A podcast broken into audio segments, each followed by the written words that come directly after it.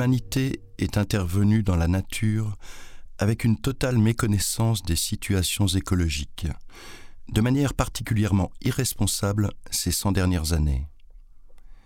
En 1972, le scientifique canadien Abraham Petko a fait par hasard une découverte digne d'un prix Nobel à Manitoba, laboratoire d'énergie nucléaire. Il irradia sous l'eau des membranes cellulaires artificielles. Il s'agissait de membranes ayant les mêmes caractéristiques que les membranes cellulaires vivantes. Il constata le phénomène suivant. Lorsque l'irradiation se passait dans un laps de temps prolongé, les membranes se rompaient sous l'effet d'une dose complètement absorbée, bien plus faible que lorsque cette dose totale était donnée par une irradiation brève, comme par exemple lors d'une radiographie. Au cours d'expérimentations répétées, Petko arriva toujours au même résultat. Plus l'irradiation était prolongée, moins il fallait de faibles doses totales pour rompre les membranes.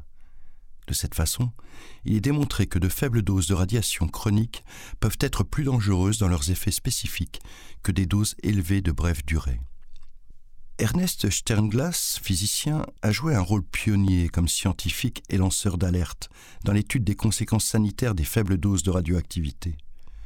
En se basant sur l'effet Petco, il montre que les faibles doses radiologiques, même les plus faibles, peuvent, lorsqu'elles sont prolongées, c'est le cas à la suite des retombées dans les émissions des centrales nucléaires, être de 100 à 1000 fois plus dangereuse qu'on ne pourrait l'attendre en se basant sur les expériences médicales, les études sur les victimes japonaises des bombes atomiques et les très nombreuses expériences sur les animaux.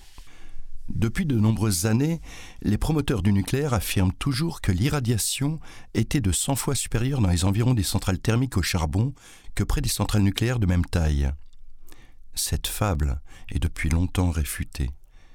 C'est ainsi que, en 1977 déjà, le Comité scientifique des Nations Unies pour l'étude des effets des rayonnements ionisants a constaté que, en tenant compte du cycle total du combustible, la dose collective globale pour la population par mégawatt d'énergie électrique était de 375 fois supérieure pour le courant nucléaire que pour le courant produit par le charbon. Et en 1985, des scientifiques japonais rendent compte dans Health Physics la dose du corps entier près des centrales thermiques au charbon se trouvait au niveau d'environ 0,01 millirem par an au maximum. Ceci est par exemple 2000 fois moins important que la dose maximale de 20 millirem par an en Suisse dans les environs d'une centrale nucléaire et même encore de 100 fois moins importante que la prétendue dose moyenne de 1 millirem par an dans les environs de centrales nucléaires. Ainsi, on ne pourra plus peindre le diable sur la muraille avec l'irradiation des centrales thermiques, si ce n'est à la rigueur auprès de citoyens mal informés. L'utilisation de carburants fossiles a fait passer la teneur en acide carbonique, CO2, de notre atmosphère de 280-290 ppm, partie par million, à l'époque pré-industrielle à 340 aujourd'hui. Les experts craignent que cela aboutisse à une élévation de quelques degrés de la température à la surface du globe dans les prochaines décennies. Une catastrophe climatique, fonte des calottes glaciaires, élévation du niveau de la mer, etc., serait possible. Pourtant, et contrairement à ce qu'avancent ces propagandistes, l'énergie nucléaire, qui ne produit pas de CO2, ne peut absolument pas contribuer à éviter de réchauffer l'atmosphère. Les 375 centrales nucléaires en fonction n'ont, pour ces 30 dernières années, évité qu'au maximum 2 ppm supplémentaires de CO2.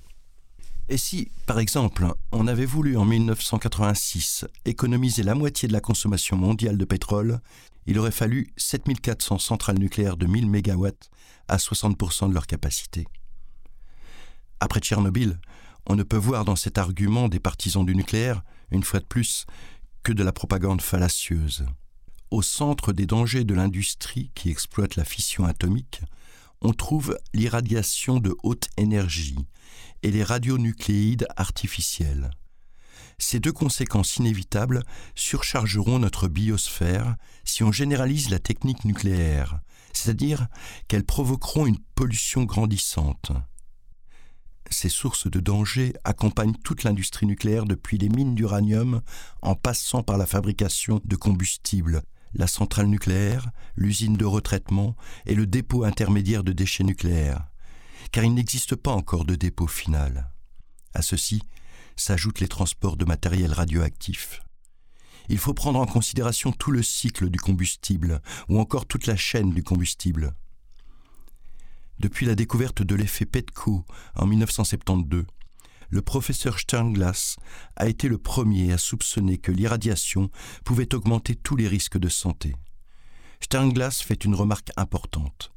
Le physicien Andrei Sakharov, prix Nobel de la paix et dissident célèbre, avait, dès 1958, prévu le rôle déterminant des radicaux libres dans les atteintes à la santé par les retombées, et ainsi l'affaiblissement de la résistance humanitaire de l'homme.